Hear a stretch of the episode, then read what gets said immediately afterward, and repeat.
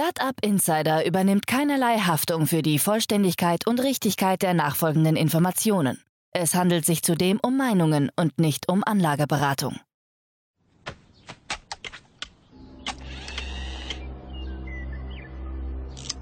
To infinity and beyond!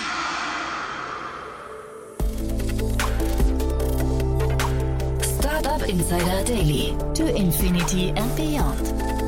Podcast rund um Blockchain, Krypto, NFTs und Web 3.0. Guten Tag und herzlich willkommen bei Startup Insider Daily.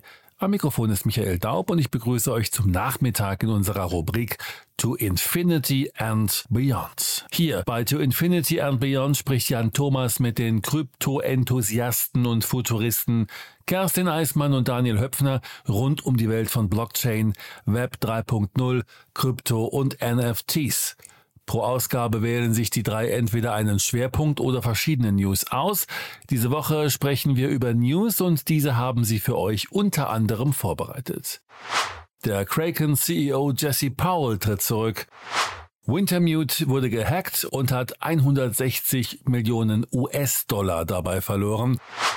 Nach zwei Monaten Pause kauft die Firma um Ex-CEO Michael Saylor MicroStrategy Bitcoin im Wert von 6 Millionen US-Dollar nach. So viel aber erstmal zur Übersicht für die heutige Ausgabe von To Infinity and Beyond. Jetzt geht es gleich los mit dem Gespräch. Startup Insider Daily. To Infinity and Beyond. Herzlich willkommen zu To Infinity and Beyond, der Podcast rund um Blockchain, Web 3.0, Krypto, NFT, DeFi und allem, was dazugehört, mit der wundervollen Kerstin K. Eismann und Daniel Höpfner. Toll, dass ihr beiden da seid. Hallo. Hallo, ich grüße dich. Hi Jan, grüß dich. Ich freue mich auf ein tolles Gespräch mit euch. Äh, für die Hörerinnen und Hörer, die sich jetzt wundern, wir kommen ja jetzt wöchentlich. Wir haben gesagt, wir trennen quasi die, die Folgen. Wir machen immer einen Newsblog äh, alle zwei Wochen und haben dann beim nächsten Mal auch wieder einen tollen Gast dabei. Da kommen wir später nochmal drauf zu sprechen. Aber vielleicht wollt ihr beiden euch nochmal kurz vorstellen. Äh, ja, gerne. Okay, Kerstin Eismann. Ähm, ich bin eigentlich im Kryptospace schon seit 2013, habe mich da rumgetümmelt und fand riesen Spaß daran und habe das in meinen beruflichen ähm, Karrierephasen immer irgendwie wieder geschafft, mich um Blockchain bemühen zu dürfen. Und äh, ja, freue mich auch heute wieder dabei zu sein. Super, genau. Mein Name ist Daniel Höpfner, ähm, Unternehmer, habe dann 2015 einen VC gegründet, ähm, der dann auch schon angefangen hat, sich äh, mit Krypto-Themen zu äh, beschäftigen und zu investieren. Selber drin in diesem berühmten Rabbit Hole eigentlich so seit ähm, den, den Weihnachten 2016 und ähm, vermehrt in dem Bereich aktiv als Investor und aber auch als ähm, Gründer. Mhm. Genau, dann lass uns mal zu den News kommen. Mega spannend. Und da quasi, glaube ich, mit einem Recap. Letztes Mal haben wir ja quasi noch vor dem Merch aufgenommen, ne? aber jetzt können wir, glaube ich, den ersten Recap machen. Ne? Genau, ähm, ähm, eigentlich ist es relativ äh, unaufgeregt, muss man sagen. Ne? Also es war zwar alles ganz aufregend, ich weiß nicht, wo ihr wart, ähm, und als der Merch stattfand, das war ja irgendwie früh um halb acht, glaube ich, drei, vier, acht. Ähm, es hat einfach alles geklappt, muss man sagen. Ne? Also ich meine, vorbereitet ja. seit drei Jahren. Ähm, alle Welt war nervös, ob jetzt irgendwie es ein großes Rucken gibt und ähm, die, die Blockchain-Branche stehen bleibt, aber am Ende vom Lied hat es einfach funktioniert. Nee, also der Merch verlief wirklich aus technischer Perspektive reibungslos. Es gab keine großen äh, Probleme und auch, ich glaube, 99 Prozent der Validatoren, die das Netzwerk quasi am Leben halten, die partizipieren auch an diesem neuen Konsensus. Und ähm, ja, das Wunderbare quasi über Nacht wurde der weltweite Stromverbrauch um 0,2 Prozent gesenkt. Also mhm. hat schon einen gewissen Impact gehabt. Müsst ihr vielleicht einmal noch mal kurz für die, die jetzt nicht so tief drin sind, einmal kurz beschreiben, was bei diesem Merch passiert ist. Ja, genau. Also meine, ähm, Ethereum, sozusagen einer der größten ähm, Blockchains da draußen oder die zweitgrößte nach Bitcoin, hatte bisher immer einen Mechanismus, wie diese Blöcke berechnet werden und aneinandergereiht werden. Der war sehr rechenintensiv. Ja, man brauchte sozusagen sehr viel Rechenpower. Deshalb gab es auch die letzten Jahre immer so ein Shortage an Grafikkarten, weil die waren besonders prädestiniert dafür. Und ähm, man hat immer viel gerechnet und wenn jemand richtig gerechnet hatte, durfte er den nächsten Block schreiben.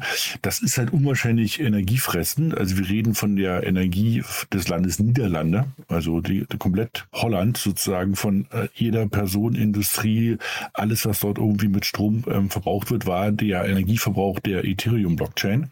Und die haben jetzt gewandelt ihre Mechanismus zu sogenannten Proof of Stake da wird es dann nicht mehr so viel Energie verbraucht oder viel, viel weniger Energie verbraucht, nämlich 99,9 Prozent weniger Energie, weil jetzt es eher darum geht, dass ich sozusagen, ähm, ich sag's mal so, ähm, ich muss dafür investieren, dass ich sozusagen den nächsten Blog schreiben darf, ja, oder ich muss sozusagen dort irgendwie Geld hinterlegen, nämlich das berühmte Staken. Und wenn das alles so stimmt, was ich sage, kriege ich das Geld wieder plus einen Zins. Und wenn ich eben missbaue, weil ich eben irgendwie ähm, irgendeinen Block doppelt vergebe, dann wird mir das eben weggenommen. Und das heißt, es ist ultra energieeffizient, wurde seit drei Jahren vorbereitet ähm, und eben vor zwei Wochen Donnerstag ähm, war es eben soweit. Es war genau zu Berliner Blockchain Week, deshalb war, gab es auch viel ähm, Happening und Partys in dem mhm. Zeitraum. Und die Leute saßen dann wirklich früh um halb acht irgendwie mit Schlitzaugen und einem Kaffee da und haben auf den Bildschirm geguckt, wo dann irgendwie ein Blog geschrieben wurde. Es war der letzte Proof of Work Blog und ungefähr zehn Minuten später kam der nächste Proof of Stake Block. Der sah quasi genauso aus wie der andere. Und man hat gesagt, okay, und das war's. Äh, sehr cool. Das heißt, da hat alles geklappt, ähm, da ist die Welt erstmal in Ordnung. Aber insgesamt hat man so das Gefühl, es, es kriselt so ein bisschen. Ne? Wir haben so eine ganze Reihe an Minern gesehen, die jetzt gerade irgendwie ja. äh, in Liquiditätsengpässe kommen. Und ich glaube, Kraken, wenn wir da mal die Brücke schlagen, Kraken ist ja so eins der Dickschiffe an, unter den Börsen eigentlich. Ne? Da gibt es auch spannende Veränderungen. Ja, ich wollte noch kurz auch zu Ethereum äh, so, auch noch anmerken, ja. dass ähm, das ähm, quasi auch auf der einen Seite gab es positive News für die ganzen Gamer. Also die Grafikkarten sind halt seit dem Merch wirklich total billig geworden, weil du brauchst halt nicht mehr die Grafikkarten quasi auch zum, zum Meinen.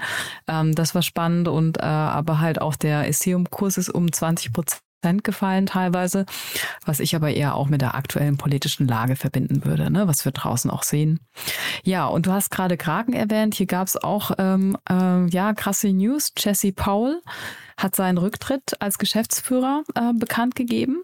Also er zieht sich zwar nicht komplett vom operativen äh, Geschäft zurück, sondern wird auch weiter im Aufsichtsrat tätig sein.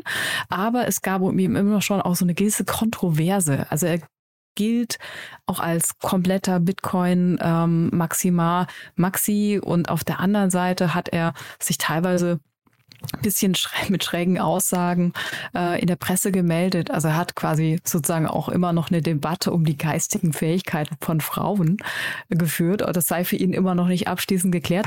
Also eine doch relativ fragwürdige Person, die ist jetzt quasi gegangen oder gegangen worden. Und ähm, gucken wir mal, ob das dem Unternehmen generell vielleicht auch ein bisschen gut tun kann. Ja, aber er hat ja wirklich auch Sachen getwittert, wo du manchmal gesagt hast, aus ja. was für ein Jahrhundert kommt er denn, ja? Also wo du sagtest, ähm, der führt einer der größten Börsen oder Kryptobörsen der Welt, ja. Also. Mhm. Mhm. Wobei Elon Musk ist jetzt auch nicht der Parade-Twitterer, ne? Und ja. äh, den verzeiht man auch viel. Ja. ja. Das stimmt. Ja. Also man muss so ein bisschen crazy sein, um ganz oben anzukommen. Okay. Mhm. Die Nasdaq hat auch äh, News oder ich weiß nicht, da gibt es zumindest genau. Bewegung, genau. ne? Welche Rolle spielt die in der Zukunft?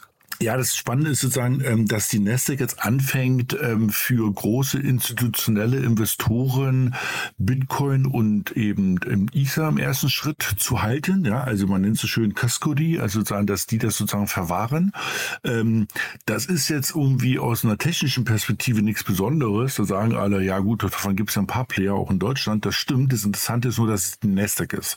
Die Nasdaq, die größte Technologiebörse, hat natürlich unwahrscheinlich hohes Vertrauen Bei großen institutionellen Investoren, sonst würden sie nicht über die Nasdaq irgendwelche Aktien kaufen.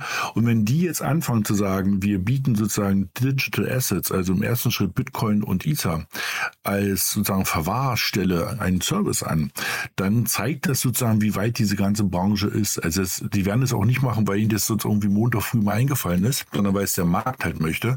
Das heißt, die großen institutionellen Investoren, also die großen Pensionsfonds, ne, von denen immer wieder gerne gesprochen wird, die, die eigentlich sozusagen hinten das Geld geben in die Private Equity, in die Venture Capital Fonds, die ganz, ganz großen, die fangen an, jetzt echt Interesse an diesen Themen zu haben und solche Assets selber zu nutzen.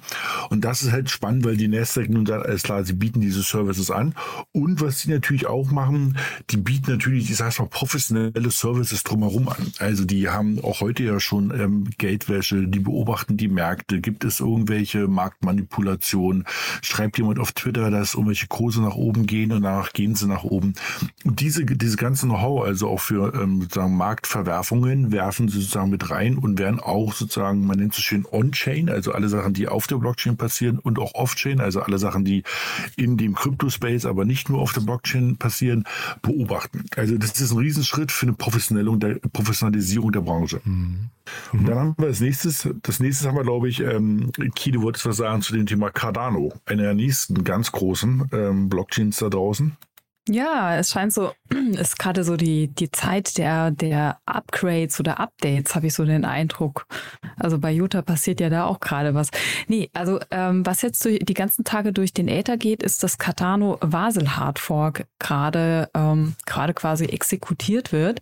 Nochmal kurz äh, für unsere Zuhörer, was ist denn Cardano? Also die Kryptowährung ADA. Cardano ist quasi auch eine Layer, Layer One Protokoll, ähm, das von einem der wichtigen Ethereum-Mitbegründer Charles Hoskinson ins Leben gerufen wurde.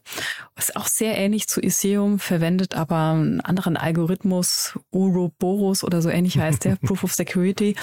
Ähm, wie gesagt, ist sehr ähnlich zu Ethereum, aber fest in der Hand der Wissenschaft. Also jedes Feature, Feature wird intern wochenlang, jahrelang diskutiert. Deswegen dauert das äh, länger, aber es ist auch sehr profund und sollte man ernst nehmen. Und äh, aktuell passiert quasi wirklich das anspruchsvollste Cardano-Upgrade namens äh, Vasil. Und das soll die Blockchain hier äh, um mehrere tausend Prozent wirklich schneller machen. Also wirklich massentauglich. Cardano wird damit hochskalierungsfähig. Mehr Transaktionen können verarbeitet begleitet werden und ähm, macht hierfür auch äh, hierdurch auch erste DeFi-Anwendungen auf Cardano möglich. Und äh, finde ich spannend, dass wir jetzt quasi neben Ethereum einen weiteren Player haben, der sagt, wir sind jetzt massentauglich. Wir können hier wirklich tolle äh, Applikationen sehr schnell und effizient durchführen. Und äh, die sind aber auch noch nicht ganz am Ende. Also das nennt sich gerade die Basho-Ära. Also wir machen noch mehrere Upgrades auch in der Zukunft.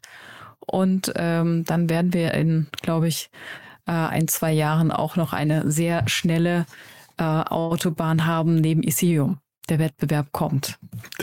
Der, Wettbewerb kommt, es wird Winter. ist, ja. sehr spannend. Genau. Das nächste, was wir haben, ist ähm, einer der berühmten äh, Market Maker da draußen, Wintermute, wurde gehackt. Ähm, wieder mal auch so ein paar negative News müssen auch mal gesagt werden. Mhm.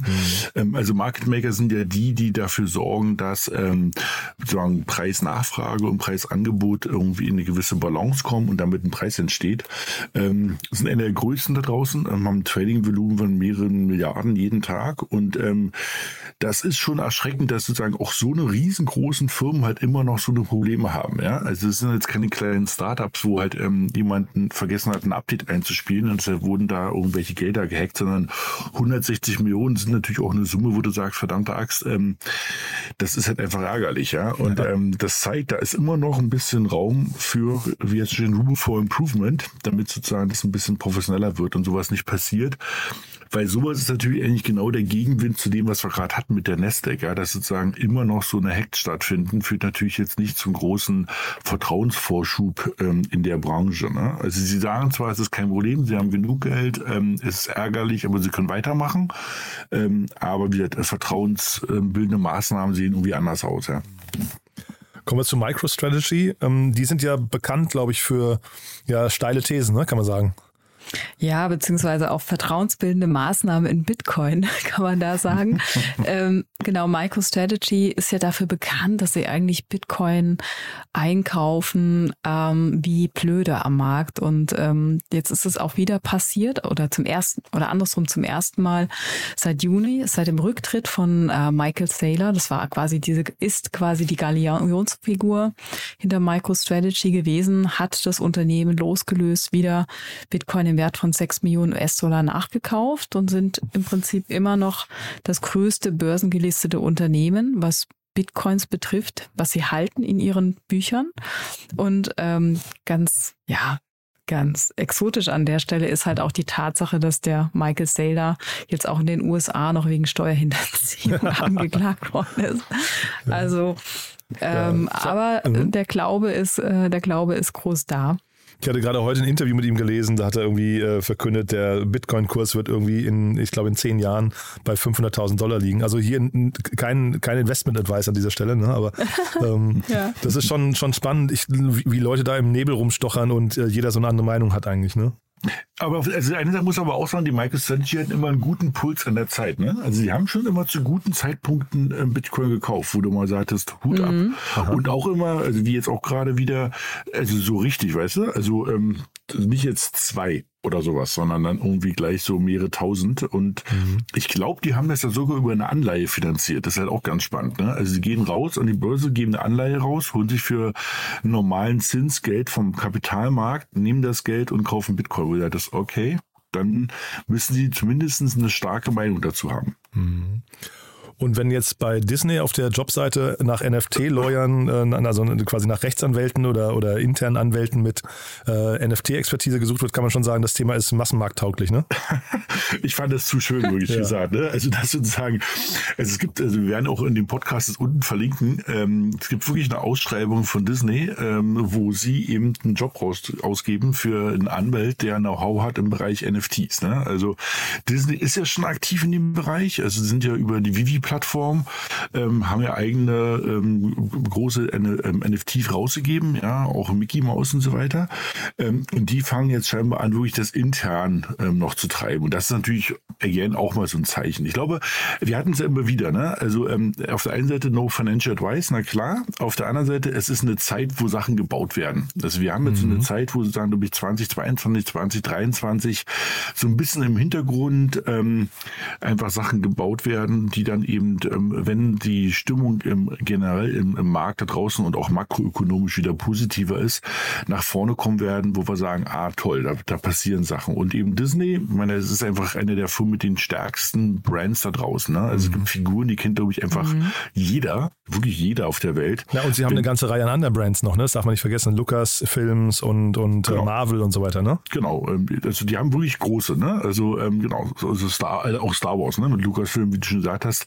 Das sind natürlich echt krasse Brands, wenn die anfangen jetzt wirklich dort ihr eigenes NFT-Thema rauszubringen und vielleicht nicht nur Bildchen, sondern auch mit irgendwelchen Utilities. Das heißt, wenn ich eben eine Reihe an Bildern habe, kriege ich, ähm, krieg ich einen Film ähm, oder Zugriff auf hier ähm, Disney World irgendwie ein Jahr kostenlos oder was auch immer. Das ist schon sehr spannend, was da kommt. Also Disney goes NFT ja, und ähm, schreibt sogar auf die Webseite. Ich bin gespannt, was da kommt. Macht aber bei denen, finde ich, auch total viel Sinn. Also gerade bei, bei starken Brands, finde ich, da kann man, also so Consumer Brands, äh, ne, also gerade aus dieser Entertainment-Welt, das kann man sich total gut vorstellen, finde ich. Ja, genau. Ich hoffe, dass es halt mehr ist als nur das Bildchen, was ich meinte. Also cool ist so, äh, so irgendwelche, wie man so schön nennt in der Branche, Utilities, also irgendeinen Zusatz nutzen. Aber du, da gibt's ja so viele, ja. Also, keine Ahnung, die haben ja auch den, die haben ja auch den eigenen Sender, ne? Hier Disney Plus. Mhm. Also, dann kriegst du Sachen dort irgendwie, kriegst, wenn du irgendwie bestimmte Bilder hast, kannst du zum Beispiel den Film, der, der extra lang ist, angucken. Also, da kann man mhm. ja mit der Fantasie wirklich durchgehen, ja. Early Access und solche Geschichten, ne? Genau. Ja. Nee, super spannend. Sehr cool. Ja, ein toller Ritt, muss ich sagen, durch äh, ja mal wieder den ganzen Gemüsegarten der NFT und Blockchain-Welt. Das ist wirklich super spannend, finde ich. Dann vielleicht nochmal ein kurzer Sneak Peek auf die nächste Sendung. Ne? Wir haben einen tollen Gast, glaube ich, da. Ja, äh, super. Äh, also wir haben nächste, nächstes Mal den Christian Peters bei uns, das CTO von Flow Carbon und wir werden mit euch ein Thema erörtern, ähm, das nennt sich ReFi, Re Regenerative Finance. Ähm, da geht es im Wesentlichen um äh, Carbon Credits, also den ganz, die ganze Frage, wie kriegen wir eigentlich um äh, unsere Umweltkrise in den Griff. Freue ich mhm. mich sehr drauf. Mhm. Also ein richtiger Use Case für die Blockchain. Und wir machen die Welt sogar eine bessere. Äh, Mensch, mhm. ehrlich, Wahnsinn. sehr cool. Ja, dann lieben Dank euch beiden. Ähm, hat mir großen Spaß gemacht. Dann freue ich mich auf nächste Woche. Wunderbar. Tschüss. Tschüss. Danke dir. Ciao. Tschüss. Startup Insider Daily to Infinity and Beyond. Der Expertendialog mit Daniel Höpfner und Kerstin Eismann rund ums Thema Krypto, Blockchain und Web 3.0.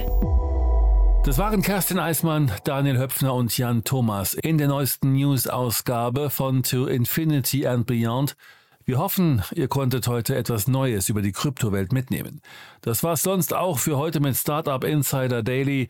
Wir hören uns hoffentlich morgen in der nächsten Ausgabe wieder. Am Mikrofon war Michael Daub. Ich verabschiede mich. Habt einen schönen Feierabend. Bis dahin.